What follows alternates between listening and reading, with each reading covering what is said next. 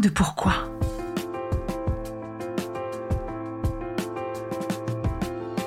Écoutez bien. Ici, les spécialistes de la résilience, les survivants du cancer, vous raconter leur traversée, leurs chocs, leurs peurs, leurs espoirs et leurs choix face à cette maladie qui les transformera à tout jamais.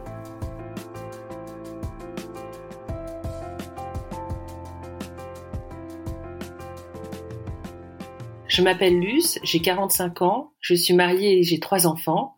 Je suis coach exécutif et j'avais 38 ans au moment du diagnostic de cancer. C'était un cancer du sein triple négatif, stade 3.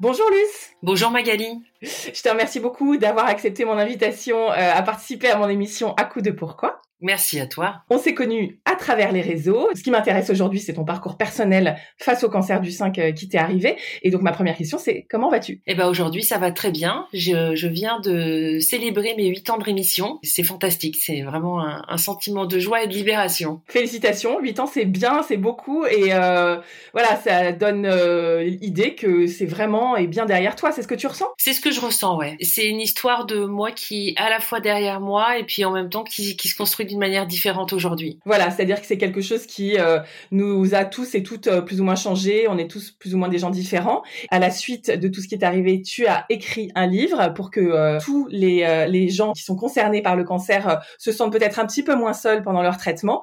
Plus jamais seuls face au cancer. Mmh qui est sorti euh, ce mois-ci. Le 12 octobre. Donc on en parlera à la fin euh, puisque c'est un petit peu ton œuvre un petit peu d'après-cancer. Est-ce que je peux dire ça comme ça? Oui, alors c'est une œuvre collective. Il y a 100 témoignages qui sont compilés.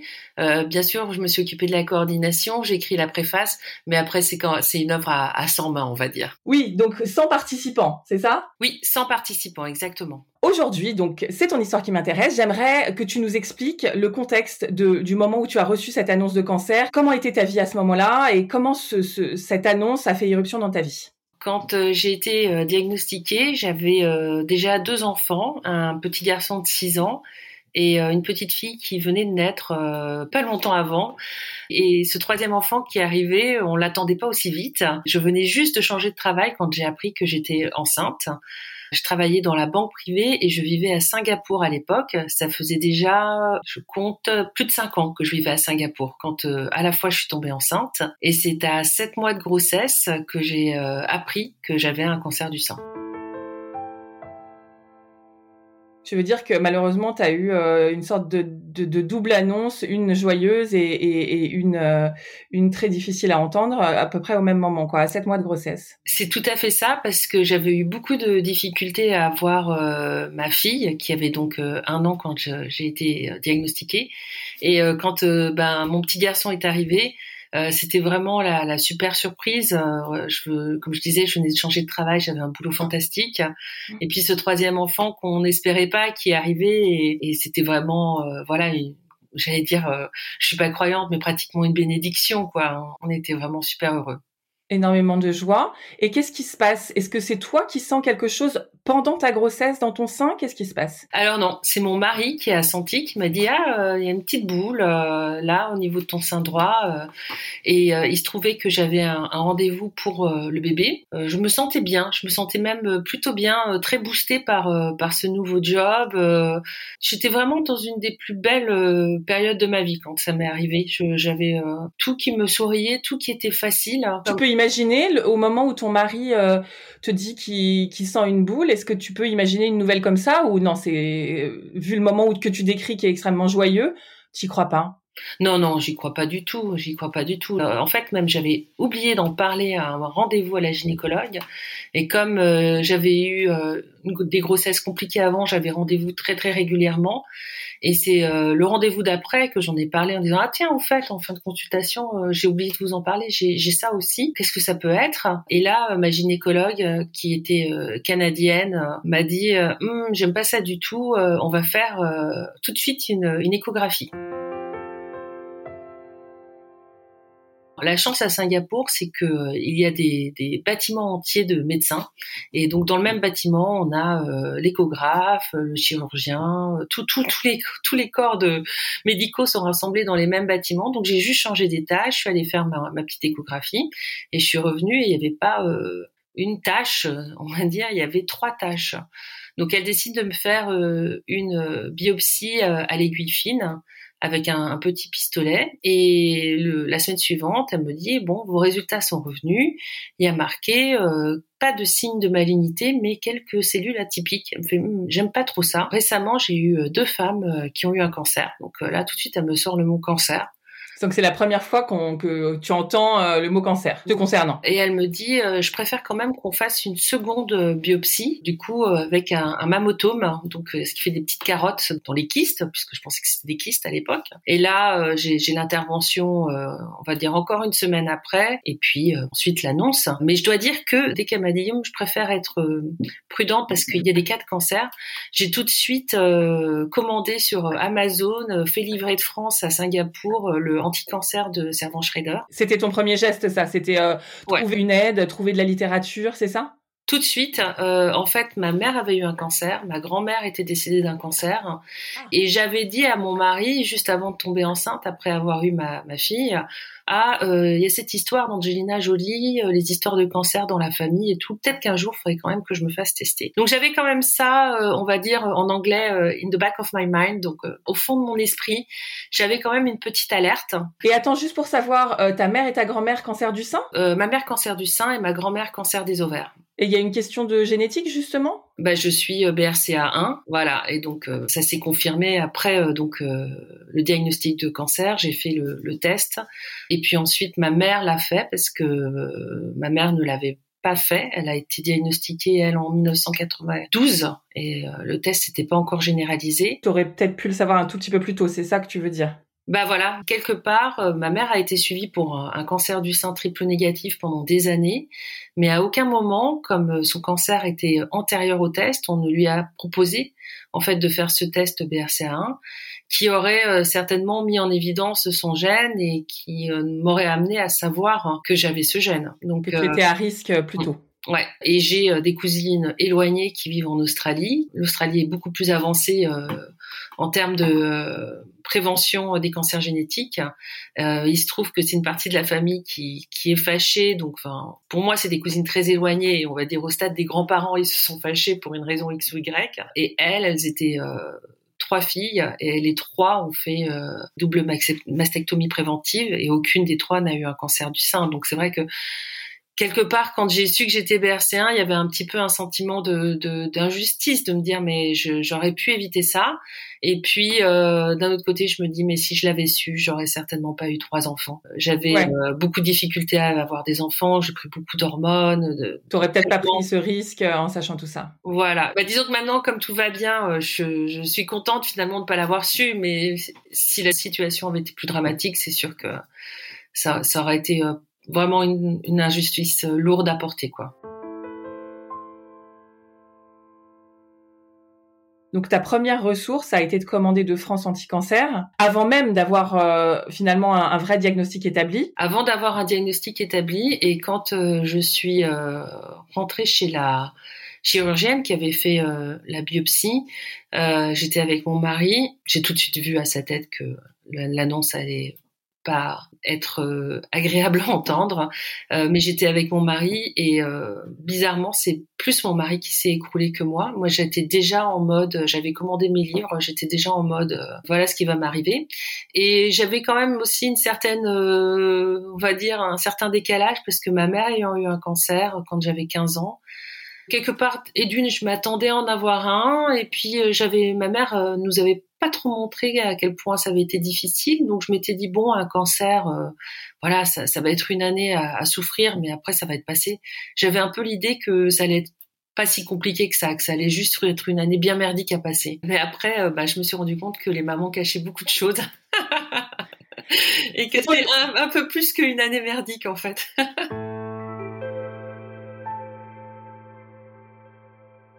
Et après, euh, pour moi, le plus dur, euh, ça a été euh, de de comprendre la, la gravité du cancer en fait. C'est-à-dire que je me suis effondrée quand j'ai su que j'étais stade 3. Là, je me suis vraiment effondrée. Explique alors comment ça s'est passé parce que tu as cette annonce, direct on te donne un protocole, j'imagine, avant de t'expliquer ton stade parce que le stade on le sait quand finalement pour toi?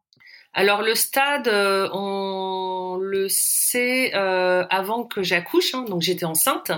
Donc ça, évidemment, euh, c'était c'était euh, vraiment euh, inimaginable. Même moi, je pense que j'arrivais pas à me rendre compte. Chaque fois que je rentrais dans une salle d'attente d'un oncologue et que les gens me voyaient enceinte, ils, ouvraient des yeux comme de soucoupe. Il y en a même un une fois qui m'a dit mais vous êtes trompé, la gynécologue elle est en face. et j'ai dit non non c'est bien ici que je dois attendre. Donc quand on voit la, la, pitié dans le regard des autres, c'est insoutenable en fait ça me renvoyait à, moi. Euh, je pense que j'arrivais pas à, intégrer. Et, puis, euh, je pensais beaucoup à mes enfants, euh, ceux qui étaient nés, et, et quelque part, je me disais, mais l'urgence, c'est de me soigner moi. Il y a ce troisième enfant, mais l'urgence, c'est de me soigner moi. Et ils étaient un petit peu perdus à Singapour sur ce qu'il fallait faire, est-ce qu'il fallait attendre d'être à terme, pas à terme, etc. Et quand les résultats de la biopsie ils ont fait encore après des, examens plus prononcés est revenu avec cancer du sein triple négatif, etc. Ils m'ont dit bon bah là faut faut accoucher quoi. Et, euh, il a fallu rassembler euh, tous les médecins, euh, la gynécologue, la chirurgienne du sein, l'anesthésiste, et, et, prévoir une intervention qui soit à la fois un accouchement par césarienne et puis ensuite euh, m'endormir complètement une fois que le bébé était né pour faire une tumérectomie. C'est comme ça que ça s'est passé ils, ont, ils ont décidé de, de provoquer l'accouchement parce que tu étais déjà quand même, enfin, tu étais donc à 7 mois, tu disais Alors à 7 mois, c'était le 13 octobre, le jour où j'ai euh, appris que j'avais euh, le cancer, et mon fils est né le 30 octobre, donc il a fallu encore, on va dire, voilà, deux semaines pour pour organiser l'opération et me faire des piqûres pour pour faire maturer les poumons parce qu'il était il était pas encore mature, donc. Comment il s'appelle ton fils? Il s'appelle Edgar. Comment il est né, Edgar, ça a été? Il est né, euh, ben déjà c'était un bon gros bébé pour euh, 7 mois et demi, il faisait 2 kg 8, donc ça c'était euh, très rassurant. Et puis euh, il était en couveuse hein, quand il est né et il était magnifique. C'était un super super beau bébé. et puis il a eu des soins néonataux euh. Euh, les, les, femmes étaient vraiment câlines, euh, elles prenaient régulièrement. J'avais ma mère qui est venue, qui aussi allait câliner plusieurs fois dans la journée.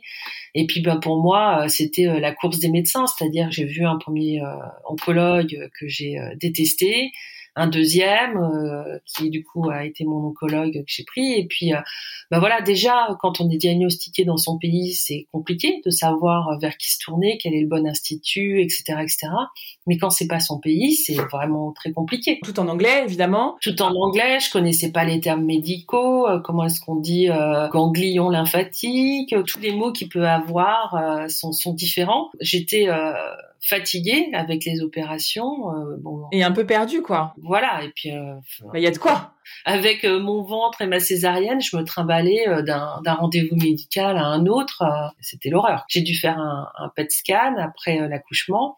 Et comme j'avais une césarienne, en fait, il avait fallu attendre trois semaines après l'accouchement pour que les résultats puissent être lisibles. Hein. Et j'ai eu, jusqu'à l'anniversaire de mon fils aîné, jusqu'au 18 novembre, donc du 30 octobre au 18 novembre, j'ai eu une longue attente comme ça où les médecins m'ont dit, bah, on peut pas vous dire si vous êtes stade 3 ou stade 4. Tant que tu n'avais pas passé de PET scan, le cancer aurait pu être répandu euh, ailleurs, bien sûr. Voilà. Explique-nous juste, euh, tu nous as dit accouchement et après tumorectomie. C'est comme ça que ça s'est passé? C'est-à-dire que est-ce que tu as vu ton fils? Est-ce que tu as vu Edgar euh, quand il est né ou tout de suite on te l'a emmené et t'es parti te faire opérer? J'ai eu une vraie césarienne, donc j'en avais déjà eu deux, donc je savais comment ça se passait. On me l'a donné, j'ai eu du, le temps de faire du pot à pot avec lui et ensuite, ben, on l'a repris et on, m'a endormi. Ben, on est passé à la tumorectomie. Tu m'as dit trois tumeurs. on a réussi à te garder ton sein. La chirurgienne m'a dit vous êtes enceinte, euh, je pense que vous avez un cancer génétique, euh, c'est pas le moment euh, de vous enlever le sein, la priorité c'est de vous soigner. Donc elle en fait, elle, elle m'a dit si le résultat revient positif, euh, je, vous, je vous conseille de faire euh, une double mastectomie. Mais euh, pour le moment, vu tout ce qui se passe, la naissance de votre bébé, le fait que bah, votre peau est relâchée avec les hormones de grossesse, etc., elle m'a dit je vous conseille pas d'enlever le sein pour le moment. Donc on a juste fait une, une tumérectomie à l'époque. Donc la phase d'après, c'était effectivement de savoir où tu en étais après la tumérectomie. Tu passes un PET scan Mhm. Donc là, on t'annonce. Alors là, j'ai la gynécologue qui m'appelle et qui me dit euh, c'est bon, c'est bon, il n'y a pas de métastase. Euh. Et, je me souviens que j'ai raccroché. Il y avait euh, mon mari et ma mère à la maison et on s'est jeté dans les bras l'un de l'autre. On a même sauté sur place comme si on gagnait un match de foot.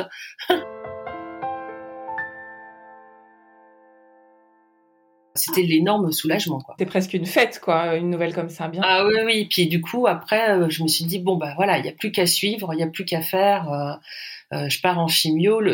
une fois qu'on savait que c'était pas métastatique, bah il faut suivre le traitement. Si ça avait été métastatique, il aurait fallu trouver d'autres types de traitements, éventuellement rentrer en France. Enfin, c'était vraiment autre chose, quoi.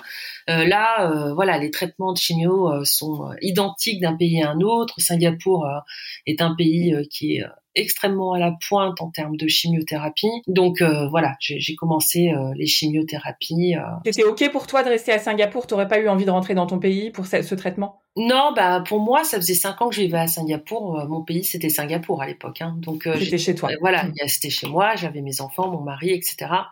Donc euh, ça a plutôt été euh, quand j'ai dû rentrer en France pour euh, la radiothérapie, c'est plutôt là que ça a été compliqué pour moi qu'à Singapour. On en était au PET scan à cette bonne nouvelle de pas de métastase, mais on t'annonce quand même un, stade 3. Est-ce que tu as des ganglions touchés ou non? C'est resté dans le, dans le sein? Non, j'avais 4 ganglions sur 16 qui étaient touchés. Là, du coup, on t'annonce une, grosse chimio. Ouais, c'était une chimio dose dense, donc avec euh, bah voilà une chimio toutes les deux semaines, euh, une piqûre pour faire euh, remonter les, les globules blancs, et puis j'ai eu huit chimios comme ça toutes les deux semaines. J'avais l'impression de remonter sur un box de ring à chaque fois quoi, chaque fois plus fatiguée, plus usée, mais bon bah, je suis remontée sur le ring. J'ai tenu à, à, la septième chimio, mais mon oncologue m'a dit euh, la huitième, si vous voulez, on, on laisse tomber. J'ai dit non, non, non. je fais la huitième et je vais jusqu'au bout. Donc, Bravo. Euh, ouais. Et tu nous as parlé du moment où tu as compris que c'était euh, un stade avancé, que c'était là en fait où tu as eu as été un petit peu déséquilibré émotionnellement. Est-ce que c'est à un moment tu as eu peur? Ah oui, donc en fait bah, c'est quand j'ai eu le résultat du, du mammotome et que elle m'a expliqué que c'était un, un grade 3, stade 3, et que j'avais lu euh, évidemment comme tout le monde sur internet euh, tout ce qu'on peut lire sur euh, le cancer triple négatif. Je me souviens qu'on est sorti de chez la, la chirurgienne du sein et, que je me suis écroulée écroulée dans l'ascenseur. Les gens étaient terrifiés. Je, je suis, j'ai poussé des cris, des hurlements. J'étais à terre. C'était là en fait vraiment pour moi que j'ai eu vraiment l'énorme coup de massue à ce moment-là. T'as eu peur pour ta vie, clairement. Ouais, là j'ai eu peur pour ma vie. Alors qu'avant je me disais bon ben c'est comme ma mère, ça va être difficile, mais euh, bon ben voilà ça ça va repartir ensuite. Comment on fait quand on a peur pour sa vie? Comment c'est quoi les ressources? Qu'est-ce que t'as fait après ce rendez-vous-là? Qu'est-ce qui qu'est-ce qui t'a permis de remonter euh, sur le ring? À ce moment-là, c'était vraiment l'idée que je voulais pas laisser mes deux enfants nés orphelins. Je me suis dit mais si euh, si je suis plus là, euh, je leur donne pas le, meilleur avenir possible en fait. Et euh, j'avais déjà eu beaucoup de mal à les avoir. J'avais beaucoup de culpabilité. Je me disais mais j'ai tellement voulu ces enfants et puis ben maintenant je vais je vais les laisser. C'est c'est c'est pas possible. Ils s'appellent comment tes deux premiers? Alors mon grand s'appelle Gaspard et ma deuxième s'appelle Agathe. Donc on a trois enfants avec les lettres G A dedans. Gaspard, Agathe et Edgar. Comment tu leur as parlé de ça, de la maladie qui t'arrivait? Alors, euh, je leur en ai pas parlé à mon grand de 6 ans parce que je voulais pas qu'il associe la naissance de son petit frère avec le cancer. Donc j'ai attendu la deuxième chimiothérapie pour lui en parler. J'en ai parlé un peu après la, juste avant la deuxième chimiothérapie parce que je savais que les cheveux allaient commencer à tomber, etc. Pour moi, le, le, le but pour moi, c'était qu'ils se disent pas que j'étais malade à cause de, son petit frère en fait. Comme c'était un enfant hypersensible, euh, c'est un enfant euh, qui, qui est euh, multi 10. En plus, il était en CP à l'époque. Il avait beaucoup de difficultés scolaires. Je ne me voyais pas le lui dire à ce moment-là. Mais après, ben, je, je, lui ai dit. Tu voulais pas le perturber, surtout associer ça à la naissance, bien sûr. Et d'ailleurs, en parlant d'associer, est-ce que toi, tu as réussi à dissocier justement la naissance de ton enfant avec ce cancer? Parce que c'est pas si évident que ça aussi quand ça t'arrive en même temps. C'est sûr que au moment où j'étais diagnostiquée, je me suis dit mais mais euh, voilà, enfin quelque part tu tu tu récoltes ce que tu as semé avec tous tes traitements, etc. C'est ta faute, euh, c'est la faute de cette grossesse, etc. Mais bon, une fois que l'enfant est né, euh, on oublie tout. Alors du coup, quels sont tes mots pour ton pour ton fils euh, quand tu lui as parlé de, de la maladie? Ah ben, je lui ai expliqué qu'il y avait des maladies euh, courtes où on pouvait être très très malade, avoir un gros rhume, être au fond de son lit, avoir la grippe, et puis qu'on prenait des médicaments et que ça allait mieux. Et puis qu'il y avait des maladies longues comme ça où on n'était pas tout le temps malade, mais qui prenaient longtemps pour se faire soigner, et que voilà, j'allais être malade pendant longtemps.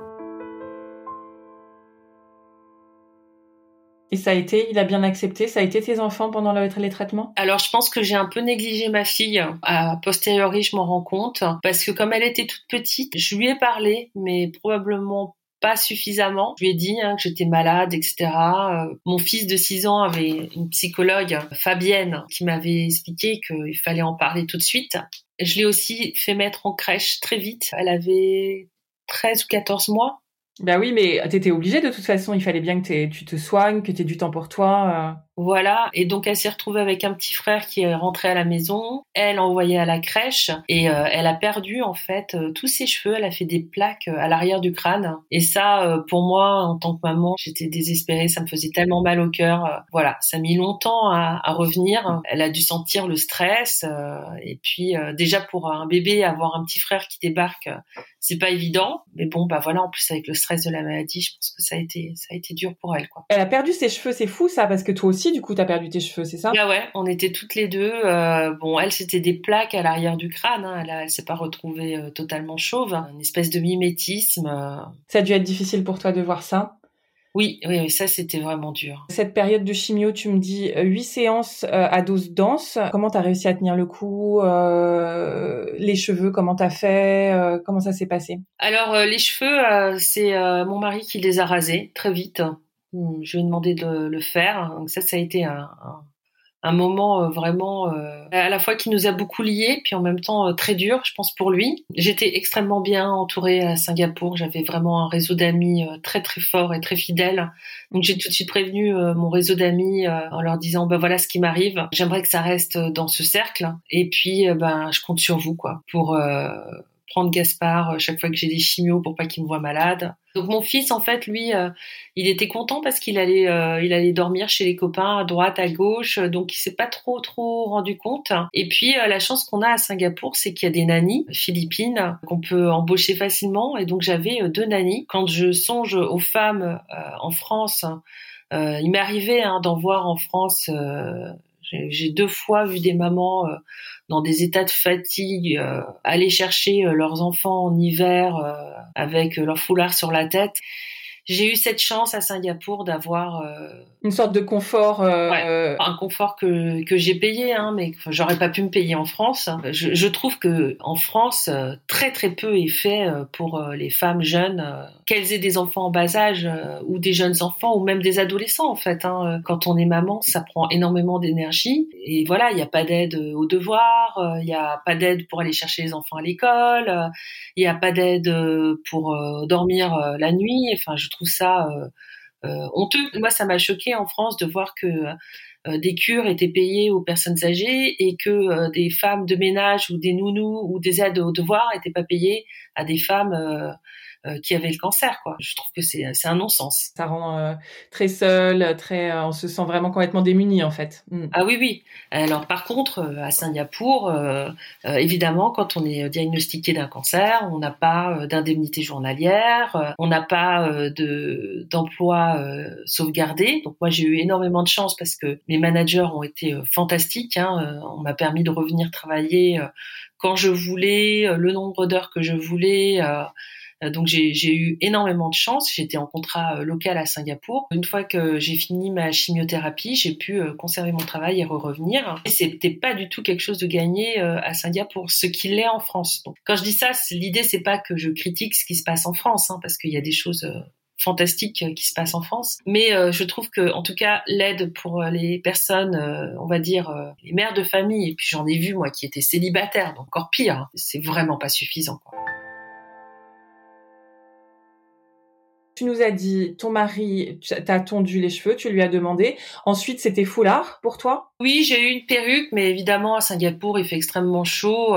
ça a été assez vite foulard, quoi. Comment tu t'es sentie avec cette opération du sein, ce foulard? Est-ce qu'il y a eu euh, quelle était l'image que tu avais de toi? Est-ce que ça a remis des choses en, euh, en question euh? Pas trop, ça n'a pas été vraiment traumatisant pour moi. Le stade de la chimio, je l'ai plutôt bien vécu. Ce qui a été dur pour moi, ça a été plutôt ben après les doubles mastectomies, les reconstructions, Alors, la radiothérapie en France. Mais ma période chimio, c'est plutôt bien passé. Je, je pouvais me marcher au jardin botanique de Singapour. Euh, j'avais un bon euh, soutien autour de moi. Euh, voilà, j'avais les deux nounous. C'était plutôt, on va dire, sans complications, on va dire. Quand est-ce qu'on t'annonce la suite, en fait, le protocole? Tu fais tes chimios, tu sais déjà que tu vas te faire réopérer. Comment ça se passe? Alors oui, j'apprends assez vite. donc je commence ma chimio en novembre. En décembre, j'apprends que je suis BRCA1. À Singapour, la recommandation est assez claire de faire une double mastectomie. Je regarde un petit peu en termes de radiothérapie et je vois qu'à Singapour, il n'y a pas énormément de cancer du sein et qu'il n'y avait pas de radiothérapie ciblée au niveau des euh, ganglions. Et je vois aussi qu'en termes de chirurgie du sein, c'est la prothèse. Il n'y avait pas euh, de, de, de, reconstruction avec euh, ses propres tissus. Tu aurais souhaité d'emblée, en fait, c'est ça? Voilà, ce que je souhaitais d'emblée, je m'étais renseignée, donc j'ai fait beaucoup, beaucoup d'internet. C'était très fatigant, en fait, de me renseigner moi-même hein, entre deux pays, etc. Et puis, bah, j'ai réussi euh, grâce à quelqu'un que je connais à Singapour, à réintégrer le circuit euh, Curie et euh, à pouvoir avoir ma radiothérapie à Curie. Et pendant que je faisais ma radiothérapie, j'ai fait le tour des chirurgiens et puis j'ai décidé de, de, de, partir sur un DIEP que j'ai fait au centre Georges Pompidou. On rappelle le DIEP, du coup, c'est une opération où on te prend le ventre pour en faire un sein. Voilà, c'est ça. C'est des, des tissus qui sont sous le ventre, je crois sous les abdominaux, qu'on te pose à la place des seins et qu'on revascularise, c'est-à-dire qu'il y a euh, toute la microcirculation qui est, c'est vraiment de la microchirurgie. Ton morceau de ventre revit, euh, irrigué, etc. Euh, à la place du sein. Toi, tu as eu une double mastectomie, ça veut dire que tu as un double diap? J'ai un double diap, ouais. Et ça, ça a été difficile vraiment le retour en France parce que euh, euh ben à Curie, ils ont pas aimé euh, que je fasse mon marché. On m'a dit vous faites votre marché. Ils étaient plutôt partis sur une vraiment juste refaire le sein qui était atteint et sur une reconstruction avec le dos.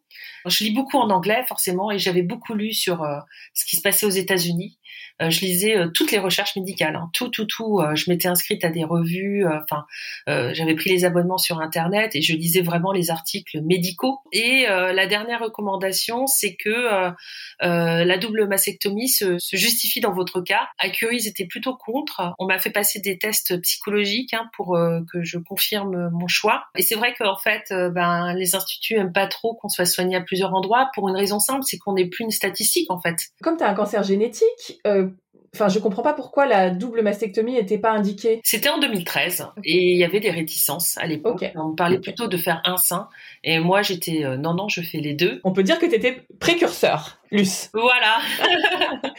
Bravo pour ta ténacité, c'est incroyable. Du coup, tu t'es abonné à des revues, c'est finalement toi un peu qui a fait ton traitement, ce qu'ils n'ont pas du tout aimé d'ailleurs. Ouais. Ouais, ouais j'ai vraiment senti que c'était vraiment mal vu. Euh, j'ai eu des réflexions assez désagréables euh, d'un docteur en particulier à Curie. Mais j'ai eu un, un, fantastique radiothérapeute. J'ai trouvé que euh, les soins étaient euh, vraiment très compliqués en France. Bah, il y a moins de personnel, il y a moins d'infirmières, donc il y a un accompagnement humain qui est beaucoup moindre qu'à Singapour. Euh, ce qui peut sembler euh, surprenant hein, comme ça euh, à entendre, mais à Singapour, je, je, connaissais chaque infirmière. Chaque fois que j'allais me faire soigner, j'allais voir aussi les infirmières de néonatologie pour leur faire un petit coucou, passer avec mon fils, etc. Donc j'avais un vrai lien et un vrai contact avec le personnel médical à Singapour que j'ai pas eu du tout en France. Et par exemple, à Curie, j'ai été très très choquée de voir qu'on descendait des malades en chimiothérapie en stade terminal, moi en salle d'attente quand j'attendais pour ma radiothérapie, je voyais euh, passer devant moi euh, ces malades. Bien sûr, ils passaient devant moi, j'attendais, ça c'était pas euh, le problème. Hein, quoique quand on est fatigué, c'est compliqué d'attendre une heure de plus quand on est à, bout, quoi. Mais ça se comprend. Mais c'était surtout que à Singapour, en fait, c'était pas du tout les mêmes circuits, en fait on, on, voyait jamais vraiment les gens qui étaient très malades. Euh, l'hôpital est fait euh, de sorte qu'on se croise pas. Voilà, j'ai pu faire la comparaison. Euh, encore une fois, en toute, enfin, je veux dire, c'est pas du tout revendicatif, hein, mais j'ai en tout cas eu à Singapour un, lien euh, avec tout le personnel médical qui n'a pas été euh, celui que j'ai eu euh, à Curie. Très bien. Et à l'hôpital Georges Pompidou non plus d'ailleurs. Donc je pense que c'est pas Curie en particulier. Je pense que c'est vraiment lié au manque d'infirmières et au manque de moyens tout simplement. Manque de moyens. Ok. Donc alors chimio, radiothérapie à Curie et ensuite double mastectomie suivie d'un double diep, c'est énorme quand même tout ce que tu as subi. Et ça, ça, signe la fin de tes traitements, la double mastectomie, le double diep Avant d'avoir le double diep, j'ai eu euh, retrait euh, des trompes, hein. bah, donc euh, j'ai été mise en ménopause. Et puis euh, en... chirurgicalement. Chirurgicalement, je suis retournée euh, à Singapour parce qu'il fallait attendre six mois euh, avant de faire euh, le DIEP. Et j'ai fait donc le DIEP en 2015, donc on va dire quasiment un an et quatre mois après mon diagnostic. Je suis revenue en janvier 2015 et c'était au moment des attentats à Charlie Hebdo. Je me souviens que le jour où je suis allée me faire opérer à l'hôpital, j'ai dû traverser toutes les lignes de métro étaient fermées. Donc j'ai dû traverser la manifestation et c'était euh, surréaliste d'avoir euh, toutes ces personnes qui, qui, qui manifestaient, euh, mais vraiment dans avec dignité. C'était incroyable. J'étais hyper fière là, au contraire d'être en France. Je me disais waouh, c'est super. Je me disais c'est formidable d'avoir des caricaturistes. C'est horrible qu'ils se fassent tuer, mais c'est formidable d'avoir cet élan de gens qui disent j'ai pas peur, je me mm. dresse. À Singapour, il n'y a pas de caricaturistes, il n'y a pas cette liberté de ton et il n'y a pas cette voilà ce, ce, ce peuple qui descend dans la rue. Là, j'étais super fière. Euh, donc j'avais cette histoire, euh, on va dire, euh, cette page de France, d'histoire de France qui se déroulait sous mes yeux, et puis j'avais ma propre histoire personnelle. C'était fou. Maintenant, comment comment tu es avec ton nouveau corps? Est-ce que ça te plaît? Est-ce que comment tu es? Oui, franchement, le diep, ça a été horrible. Subir, c'était vraiment très très dur. Je, mais euh, je changerai pour rien au monde. Il euh, y a un confort. Euh... Je me souviens pas de mon corps d'avant en fait. T'es plutôt contente? Ah oui, je suis vraiment très très contente. Euh, esthétiquement, il y a des cicatrices, etc. J'ai compté avec un mètre, j'ai 70 cm de cicatrices sur le corps. Quand même. Euh, donc euh, voilà, euh, mais je dois dire, je les vois plus trop. T'as une énorme sur le ventre, c'est ça, en bas du ventre? Une énorme sous le ventre. j'en ai une de, de, de, de 15 cm sous les selles et j'en ai deux sur les seins. En diagonale Elles sont euh, sur le côté extérieur et euh, autour du mamelon. Moi, j'ai gardé mon mamelon. C'est ce que j'allais te demander. T'as pas dû euh, faire de tatouage ou quoi? T'as gardé tes deux mamelons? Ouais, je sais pas pourquoi. C'était pas touche à mes mamelons. Moi, je comprends parce qu'il y a plein de gens qui se battent pour ça, justement. voilà. Donc, résultat convaincant pour toi et tu es très contente. Alors, le diap en tant que tel, l'opération a été dure. C'est une opération qui dure une dizaine d'heures on est vraiment euh, totalement dans le coltard après, etc., etc. Mais en fait, c'est la deuxième opération en fait où on m'a mis euh, du gras dans les seins et là j'ai eu une, infection euh, plus plus plus. c'était à l'hôpital, c'était au mois de juillet 2015. Je me suis retrouvée vraiment avec personne pour me prendre en charge d'avoir cette infection. je me souviens que j'avais le, le, sein comme un ballon de rugby et qu'il a littéralement explosé. C'est vraiment été à ce moment-là, en fait, j'étais sortie des traitements donc j'étais plus dans le cancer en tant que tel et j'avais cette douleur physique euh, qui a duré longtemps. Hein. J'ai eu un énorme ulcère qui a mis six mois à se résorber et c'est à ce moment-là, je pense en 2015, que euh, ça a vraiment été difficile. Et c'est en septembre 2015 que j'ai posé ma démission.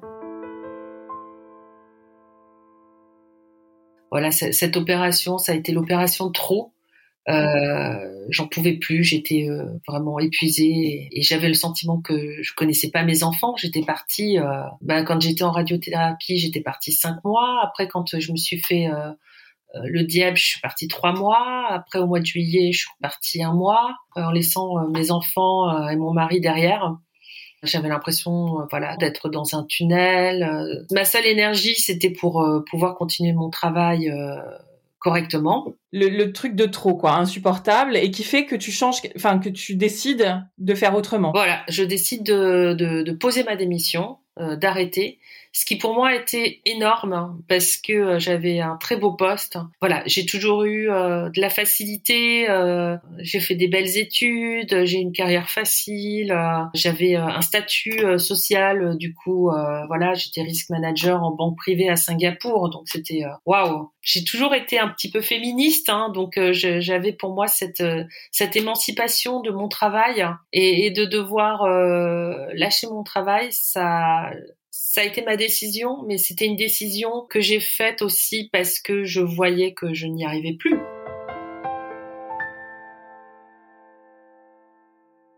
C'était euh, à la fois euh, voulu et à la fois subi en fait. D'accord. Mais c'était euh, dans le but, j'imagine, de créer aussi peut-être quelque chose à toi. Pas du tout à l'époque. C'était vraiment. alors, on savait qu'on allait quitter Singapour un an après, et je me suis dit, j'ai tout le temps travaillé. Je vais me prendre ce temps pour moi, pour mon développement personnel. Comme je le disais aussi, j'avais un fils qui était multidisque, qui avait beaucoup de difficultés à l'époque. Il est vraiment euh, sorti euh, sorti d'affaires, mais à l'époque, en fait, euh, c'était vraiment compliqué pour lui et j'avais besoin aussi de connecter avec mes deux plus jeunes que j'avais l'impression de pas bien connaître en fait. Tu t'es autorisé ce temps cette année en fait euh, post-traitement et avant de, de, déménager? Voilà, mais c'était l'inconnu, c'est-à-dire que je savais pas ce que j'allais retrouver comme travail après, etc. Et euh, donc je me suis dit mais euh, comme j'aime pas non plus l'idée, c'était pas pour moi de rester à la maison et de rien faire. J'avais besoin aussi de de me stimuler intellectuellement, surtout que je souffrais beaucoup du fait que je trouvais que mes, mes capacités intellectuelles étaient très très réduites. Et ça, tu l'imputes à quoi? Oh bah au chemobrain, hein, clairement, ou à l'aspect euh, post-traumatique, mais euh, je devais euh, mettre une énergie pour réfléchir qui était énorme, énorme. Et qui, te, et qui te ressemblait pas du tout. Qui me ressemblait pas, ouais. C'est difficile hein, de se rendre compte de ça, hein, quand même. Hein. Ça a été aussi pour moi, dans l'après-cancer, très dur euh, de voir que euh, j'étais diminuée, vraiment, mais vraiment diminuée intellectuellement. Huit ans après, est-ce que tu peux nous rassurer sur euh, ça? Ah oui, oui, oui. T'as recouvert tes, tes, facultés? Ouais, ouais, et, plus encore, je dirais. Génial. Bon bah ça c'est vachement plaisant à entendre hein, parce que, que ça fait peur ça fait peur et puis euh, c'est long, c'est-à-dire que là, quand j'en parle, c'est en 2015.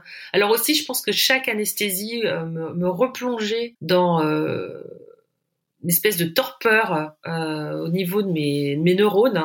Je pense que les anesthésies doivent aussi avoir un rôle à jouer dans tout ça. Je me suis dit, bah, pour faire fonctionner mes, neurones, je vais faire une école de coaching. Et puis, comme je m'intéressais à tout ce qui était traumatisme, problèmes cognitifs, problèmes de 10, etc., que j'avais aussi besoin d'avoir des outils pour euh, pouvoir aider euh, mon, fils aîné au maximum, je me suis dit, bah, je vais faire une école de, neurosciences appliquées au coaching. Et donc, euh, je suis partie pour six mois de formation en coaching et en neurosciences. Qui m'ont qui m'ont révolutionné. Explique. De voir en fait le, le pouvoir de l'esprit sur le corps et de le voir, on va dire, d'un point de vue euh, très cartésien puisqu'on utilise des IRM. J'ai changé avec le cancer, mais j'étais quelqu'un de très très très cartésien avant et j'avais vraiment besoin d'avoir euh, des preuves scientifiques de tout ça. Tu peux nous citer un exemple qui t'a bluffé de ce que tu as découvert? Bah, Par exemple, le, le, siège de la douleur euh, au niveau de notre cerveau cerveau limbique est activé de la même façon quand on pense à une expérience de harcèlement moral. On met des gens dans des IRM, on leur fait avoir mal physiquement, et ensuite, on leur demande de penser à une expérience de harcèlement et c'est le même euh, siège de la douleur qui s'active. Bon, moi qui travaille beaucoup avec des managers maintenant sur euh, des euh, problématiques de santé mentale, de burn-out, etc., de le savoir en fait. Quand, quand je leur dis, c'est pas que vous êtes un peu zinzin et que quand vous commencez à avoir mal au ventre, etc., c'est parce que vous n'êtes pas très très fort mentalement. Quand je leur dis non, mais c'est normal, c'est parce qu'au niveau de votre cerveau, c'est comme ça. Euh, la chimie euh, de votre cerveau, les hormones, la sérotonine, etc. que vous dégagez, euh, ça, ça, vient baigner votre cerveau, ça diminue vos capacités intellectuelles. Enfin, il y a plein de choses en fait qui expliquent comment notre notre cerveau peut être atteint par des agressions extérieures et comment aussi on peut créer des nouveaux circuits neuronaux pour euh, se reconstruire. Il y a un pouvoir de réparation. Voilà, il y a un pouvoir de réparation qui est énorme. Et c'est ça euh, qui m'a vraiment euh, amené aussi à, de retour en France, à fonder Simanumi. C'est-à-dire que toutes les blessures qu'on peut avoir quand on est malade, c'est-à-dire que euh, parfois, on parle des mots maladroits qu'ont pu nous dire des personnes, volontairement ou involontairement, ça blesse parce que bah, ça, ça, ça, laisse une trace euh, neuronale chez nous. Et bah, de la de la même façon, quand on a euh, un objectif en tête et qu'on reconstruit, on, enfin en tout cas, on se donne les moyens de reconstruire cette confiance en soi, de reconstruire euh, des habitudes, de, de, de toujours euh, petit à petit aller plus loin, de reconstruire des connexions. Et quand on le fait pour soi et quand on le fait pour les autres, en fait, on multiplie cette capacité de réparation. C'est-à-dire que euh, quand on aide quelqu'un qui a été, qui a un cancer, on se fait du bien, en fait. Et donc, Luce, on va parler de ce, de ce livre, Plus jamais seul face au cancer. Tu es amené à, à, avoir envie d'aider, justement, à avoir envie de te réparer, mais aussi de réparer les autres. Oui, bah c'était un peu ça l'idée, c'est-à-dire que euh, quand euh, j'ai été malade, on m'a mis en contact avec des personnes qui avaient été malades et qui m'ont euh, vraiment ouvert les yeux et montré toutes les capacités de l'après-cancer, toute, toute l'audace en fait qu'elles ont eu par la suite moi, j'avais vraiment l'impression d'être euh, à la casse hein. quand je suis tombée malade. Euh, j'avais l'impression de, de, de plus rien valoir. L'assurance que j'avais d'avant euh, avait disparu. J'avais l'impression dans la vie d'avoir une utilité pratique, c'est-à-dire je ramenais de l'argent à la maison, j'éduquais mes enfants, etc., etc. Mais j'avais pas d'utilité qui aille au-delà de moi. J'étais euh, un utilitaire, voilà, une voiture utilitaire. tu veux dire qu'est-ce qui te manquait en fait? Parce que là, tu sous-entends qu'il te manquait quelque chose. Tu ramenais des sous, tu t'occupais de tes enfants, mais t'aurais voulu quoi en plus? Bah à l'époque, je le savais pas, mais oui. une chose qui m'avait beaucoup marqué, c'est que mon père était euh, professeur d'université. Il est décédé euh, en 2008. À son décès, en fait, il y a eu énormément d'étudiants qui sont venus et qui ont dit bah, votre père a changé ma vie. Maintenant, j'ai fait ça et ça. Je leur jamais fait sans lui. Et j'avais déjà euh, ça qui me trottait avant le cancer. J'étais, j'avais été guide de musée, euh, j'avais créé une association euh, d'anciens élèves de mon école, puisque moi j'ai fait Sciences Po Paris. Maintenant, je suis professeur à Sciences Po Paris, ce que je n'aurais jamais imaginé être avant. À la suite, tu veux dire des traitements? Voilà, depuis un an, en fait, je suis professeur là-bas. Mais bravo, hein, c'est génial. Et pour quelqu'un qui se pensait bonne à la casse, voilà.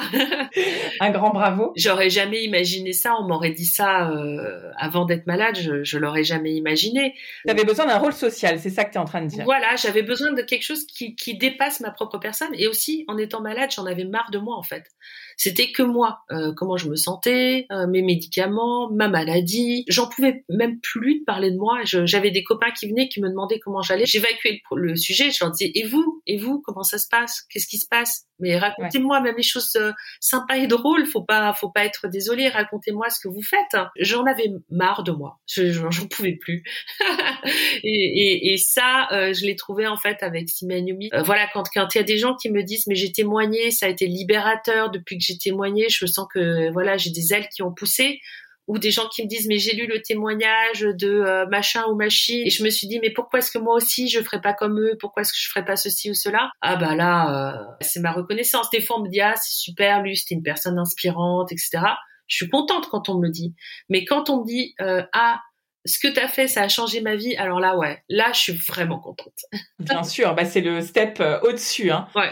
Luce, un énorme bravo, ce plus jamais seul face au cancer, sans témoignage de malades, d'aidants aussi, de soignants, pas seulement de malades, mais de tout l'entourage de la, de la maladie, parce que c'est les, les, gens qui comptent. C'est les gens qui comptent, et puis aussi, euh, je, je, crois beaucoup au fait qu'on euh, est une communauté d'expérience. On est tous passés par le cancer, ça, je pense que ça change, c'est une révolution intérieure pour tout le monde, et c'est une révolution intérieure aussi pour ceux qui ont accompagné euh, les malades. Donc bah voilà, hein, les, conjoints, les amis, euh, les parents. Euh, et c'est aussi une révolution pour les soignants qui, nous accompagnent. Et, je me suis dit souvent, on sépare voilà le cancer de la leucémie de l'enfant, le cancer du sein de la femme jeune, etc., etc. Et, je me dis, plus on sépare, ben plus on est faible en fait. En nous rassemblant tous, on peut aller euh, beaucoup plus loin en fait. En nous parlant, en échangeant, en, se racontant et en s'inspirant. Merci Luce pour euh, toute l'inspiration que tu nous donnes et cette force que tu as à l'intérieur de toi qui, euh, qui va faire du bien à tout le monde. Merci beaucoup. Ah ben moi en tout cas je, suis là pour porter cette parole. vraiment pour moi le, le, message que je porte de plus en plus et qui se confirme dans mon métier de coach hein, parce que je coach pas des personnes qui ont des cancers, je coach des managers, mais je coach des gens qui ont beaucoup beaucoup souffert avec euh, la crise du Covid. Et ben je, je crois de plus en plus euh, au fait que renforcer sa force mentale est essentiel et que cet aspect-là est pas suffisamment pris en charge quand on est malade. Et on soigne, on soigne le corps. On a de plus en plus de soins euh, paramédicaux qui vont nous permettre de nous reconnecter, qui vont donner du bien-être mais euh, savoir repousser la confiance en soi des gens, euh, les, les, les, aider à se projeter vers des projets, euh, les permettre de se reconstruire moralement, de retrouver une place dans la société, dans leur famille, etc. Ça, pour moi, c'est vraiment un combat qui, qui doit être mené beaucoup, beaucoup plus loin. Et, et ça, s'il y a un combat que je veux mener, c'est celui-ci. Merci beaucoup, Luce. C'est magnifique et on a tellement, tellement besoin de ça. Merci, Magali cet épisode vous a plu, vous pouvez vraiment nous aider à le rendre plus visible en lui donnant 5 étoiles sur Apple Podcast et en rédigeant votre commentaire. Merci.